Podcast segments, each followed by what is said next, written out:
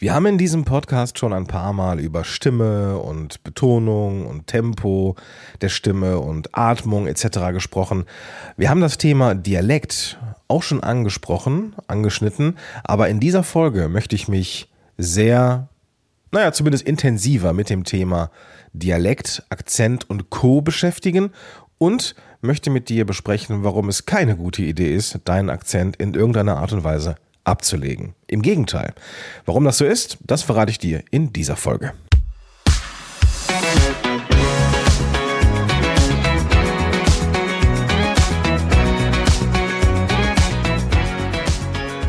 Hallo und willkommen zurück zu einer neuen Folge von Power to the Podcast. Ich bin Gordon Schönwelder, ich bin Podcast Coach und hier bei Podigy der Podcast Evangelist und verantwortlich für diesen Podcast. Ja, Immer wieder, und das passiert ungefähr gefühlt einmal im Quartal, habe ich mit jemandem zu tun, der entweder Podcast macht oder Podcast besser machen möchte und sagt, Gordon, pff, ich weiß nicht, ob ich, ob das so mit meiner Stimme und mit meinem Akzent und ich komme ja, ich spreche ja jetzt hier nicht reines Hochdeutsch und so, ob das eine gute Sache ist. Soll ich mir diesen Akzent nicht lieber in irgendeiner Art und Weise abtrainieren? Und da habe ich meine eigene Meinung und die möchte ich gerne mit dir teilen und dich vielleicht ein Stück weit beruhigen oder entspannen, wenn du vielleicht auch einen hörbaren Dialekt hast. Ich für meinen Teil, vielleicht weil es dich interessiert oder keine Ahnung, ich bin in Mörs geboren. Mörs ist am Niederrhein, also sehr nah an Holland. Wenn ich von Mörs aus so Nordwest schaue, dann sehe ich da Holland. Dann sehe ich da so Orte wie Kempen, Kerken, Aldekerk und dann ein paar Meter weiter, die A40 runter, ist es Nijmegen oder Nimwegen, also Holland. Und mein Sprachduktus hat da auch so ein bisschen was Holländisches abbekommen.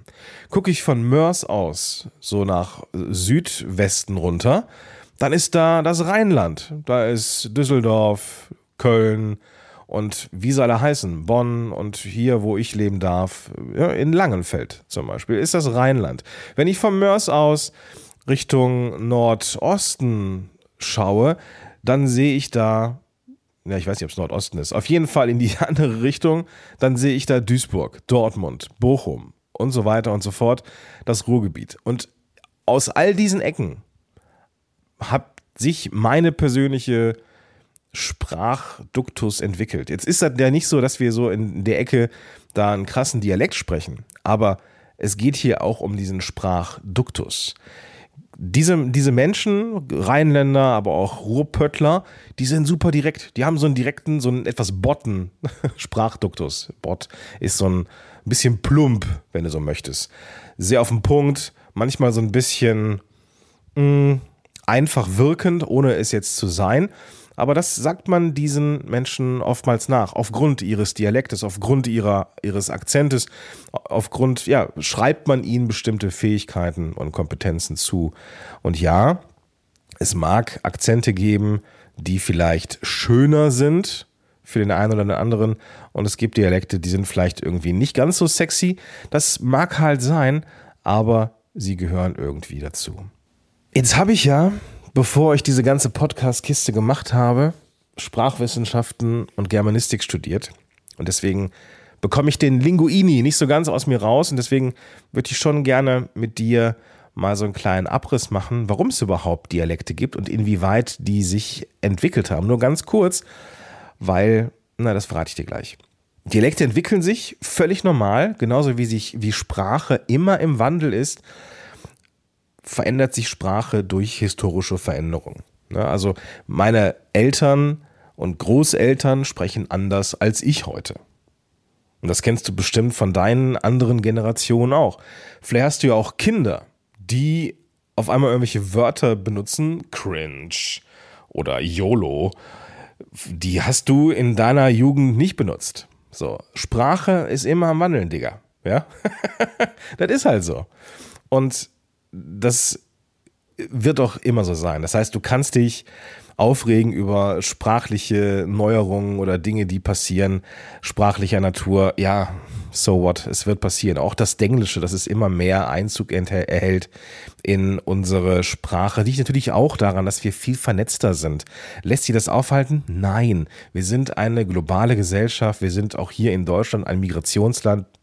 Es ist ein, ein, ein Bereich oder eine, eine Ecke, wo man auch Englisch spricht. In, insofern werden sich diese Worte auch immer mehr oder immer mal wieder auch ins Deutsche verirren. Das ist halt so. Geografie spielt halt auch eine Rolle. So, ich, ich erinnere mich, dass ich, dass ich eine, eine äh, Freundin hatte damals, die aus der Pfalz kam, also Rheinland-Pfalz, ziemlich, ziemlich im, im, im Westen der Pfalz. Und da war das nicht der Bürgersteig, da war das der Trottoir. Und wenn man sich die Nähe zu Frankreich anschaut, wo der Bürgersteig der Trottoir ist, ist dieser französische Einflug da sprachlicher Natur irgendwie nachvollziehbar. Und das kennst du vermutlich auch, dass aus bestimmten Regionen oder aus Nachbarbereichen Worte von links nach rechts schwappen. Auch wenn wir das so soziolinguistisch betrachten, also es gibt Migration, es gibt Handel, es gibt vielleicht auch Bildungsschichten, die einen bestimmten Sprachduktus, Wortschatz, Betonung haben. Das alles bringt irgendwie einen gewissen Dialekt oder eben Sprachduktus, die Art, wie ich spreche, mit sich.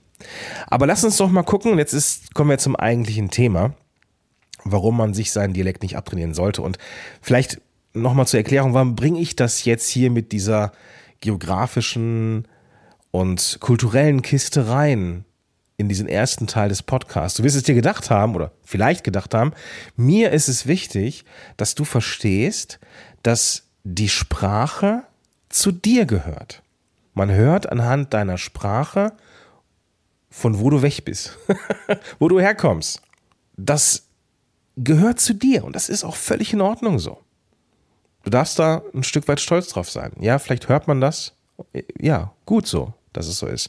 Denn jetzt kommt man, kommen wir nämlich zu den Punkten, warum es gut ist, wenn man seinen Dialekt eben nicht abtrainiert. Der erste Grund ist Authentizität.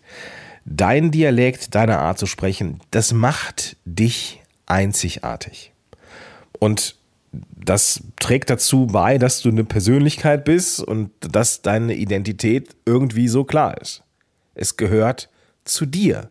Und wenn du anfängst, diesen Dialekt in irgendeiner Art und Weise zu verstecken oder zu verändern, dann kann das von Außenstehenden als unnatürlich empfunden werden. Es gehört nicht wirklich zu dir. Das mag man nicht direkt bewusst hören, aber man hat so beim Zuhören diese kognitive Dissonanz, irgendwas stimmt hier nicht. Und das willst du natürlich vermeiden, wenn du mit deinem mit deiner Zuhörerschaft eine Verbindung eingehen möchtest. Und spätestens dann, wenn du vielleicht ein Interview machst und nicht darauf achtest, dass du gerade ein, ein Mikrofon vor dir hast, sondern wirklich im Flow bist mit deinem Interviewpartner oder Partnerin, spätestens dann kommt irgendwann dein Akzent, dein Dialekt, dein Sprachduktus einfach durch. Das lässt sich dann auch nicht verhindern. Und wenn du jetzt jemand bist, der mit einem Podcast rausgeht, weil du Kunden gewinnen möchtest und Menschen lernen dich kennen und arbeiten vielleicht mit dir oder wollen mit dir arbeiten, dann werden sie verwundert sein, dass du auf einmal ganz anders sprichst, so im, in der Normalsprache. Und das willst du auch verhindern. Ja, also das gilt auch für dich, wenn du den Podcast machst, um ihn zu vermarkten oder sowas das Thema Authentizität ist für den Podcast super wichtig und deswegen ist es aus meiner Sicht eher kontraproduktiv, wenn du den Dialekt versuchst zu verstecken. Außerdem ist es Teil der Vielfalt. Podcast ist ein diverses Medium. Podcast ist so krass vielfältig und es macht Spaß, verschiedenen Menschen zuzuhören, die verschiedene Ansichten haben und die vielleicht auch verschieden sprechen.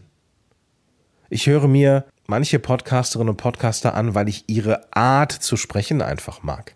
Ich habe zum Beispiel so einen kleinen Survival-Fimmel. So, ich, ich mag das, draußen zu sein und ich mag den Gedanken, dass ich beim ersten Windstoß draußen nicht in Panik verfalle. Deswegen habe ich auch gerade so YouTube und Podcast immer im Abo, wo es so um Outdoor und Survival geht. Jetzt nicht diese Prepper-Kiste, nur dass wir drüber gesprochen haben, ja. Also so Outdoor, Bushcraft, so. Das finde ich eigentlich ganz gut. So, und da gibt es einen aus, aus Österreich, den ich, den ich auch super gerne ähm, folge. Der hat ganz, ganz viel sprachliche Idiome, Besonderheiten, Einzigartigkeiten eben aus diesem österreichischen Akzent. Es ist nicht das Wiener Schmäh, sondern das ist was ganz anderes. Es ist was anderes. Also ich, ich kann ihn auch nicht nachmachen, diesen. Es ist eine sehr, sehr schnelle Spreche und so ein bisschen verwaschen, aber ich mag das total gerne, weil, weiß ich nicht, ich mag das einfach. Ja, es, es, es ist für mich ich glaube, das ist für mich so ein bisschen wie Urlaub, ja, Urlaub in den Bergen, wenn ich so jemandem zuhöre. Genauso, wenn ich jemanden höre, wie jetzt zum Beispiel, weiß ich nicht, wenn, wenn es Leute sind, die einen sehr nordischen Akzent haben, dann bin ich, bin ich gefühlt, bin ich da irgendwie im Norden und habe dann das Gefühl, ich bin so an der See, ne? Und das finde ich großartig. Also von daher, diese Vielfalt, diese, diese verschiedenen Dinge großartig. Bau es bitte nicht ab, ja. Und das kann auch eben dazu beitragen, das hat jetzt nichts mit dem Podcast zu tun unbedingt, aber vielleicht was gesellschaftliches, dass man da irgendwelche Stereotype abbaut oder sowas. Bloß weil ich jetzt einen bayerischen Akzent habe, heißt es ja nicht, dass ich eher so ein bisschen träge bin oder so ein bisschen sehr gesellig.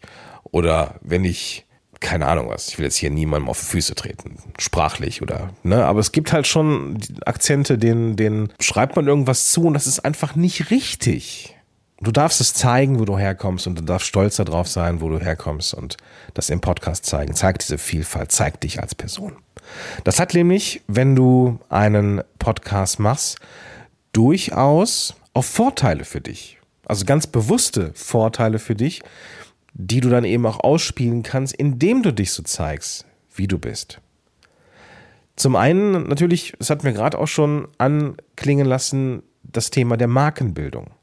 Wenn du eine Marke sein möchtest und als Podcast-Host eine Marke sein willst, und das willst du sein, entweder weil du Berater, Beraterin bist, deine eigene Dienstleistung vermarktest oder diesen Podcast von dir monetarisieren möchtest, dann machst du diesen Podcast ja, weil du eine Marke bist.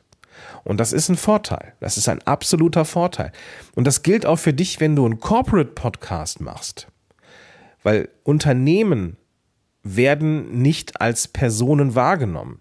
Wenn du jetzt ein Host eines Unternehmenspodcasts bist und hast einfach einen Akzent, weil auch vielleicht das Unternehmen da beheimatet ist und so, das ist etwas, was zum Teil der Markenbildung gehört und das solltest du auf jeden Fall nutzen. Also, Einzigartigkeit ist das Thema. Dieser Dialekt kann tatsächlich dazu, äh, dazu führen, dass dein Podcast einzigartig und unverwechselbar ist. Noch nicht mal unbedingt wegen der Inhalte, aber allein wegen der Machart und des Sprachduktus hast du eine gewisse Eigenart. So ein bisschen meine offene Flanke, um jetzt da nochmal das Thema Dialekt reinzubringen und die Vielfältigkeit. Meine offene Flanke ist das Thema Selbstmanagement. Ich darf da echt noch ein bisschen besser werden. Und ich höre deswegen Podcasts zum Thema Selbstmanagement. Unter anderem die Podcasts von Benjamin Fleur, der heißt Zeitmanagement, und von Lars Bobach, der Podcast heißt Hallo Fokus. Lars und Björn, äh, Lars und äh, Benjamin sitzen auch so Höhe Rheinland. Du hörst das raus. Also nicht viel Unterschied. So, also allein von der Spreche her. Ein anderer Podcast, den ich höre, auch in dem Bereich, ist einfach produktiv mit Ivan Blatter. Ivan ist Schweizer. Das hört man. Und der andere Podcast, das ist, ist ein Podcast, wo es um Selbstmanagement geht, äh, geht das von, der ist von Thomas Mangold und der ist Wiener. Also habe ich da den rheinischen, den schweizerischen und den wienerischen Dialekt mit ähnlichen Themen. Vielfalt pur, Einzigartigkeit pur, finde ich richtig, richtig gut und macht Spaß. Es kann dir auch helfen, eine Verbindung aufzubauen, weil du vielleicht so sprachliche Eigenarten hast, die was Besonderes sind. Ja, beim Schweizer das Oder he, das finde ich großartig, es gehört dazu.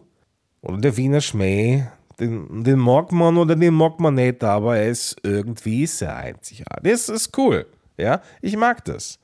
Und das schafft eben dadurch, dass es einfach eine andere Spreche ist, eine gewisse, ja, gewisse Verbindung, auf die man auch stolz sein darf.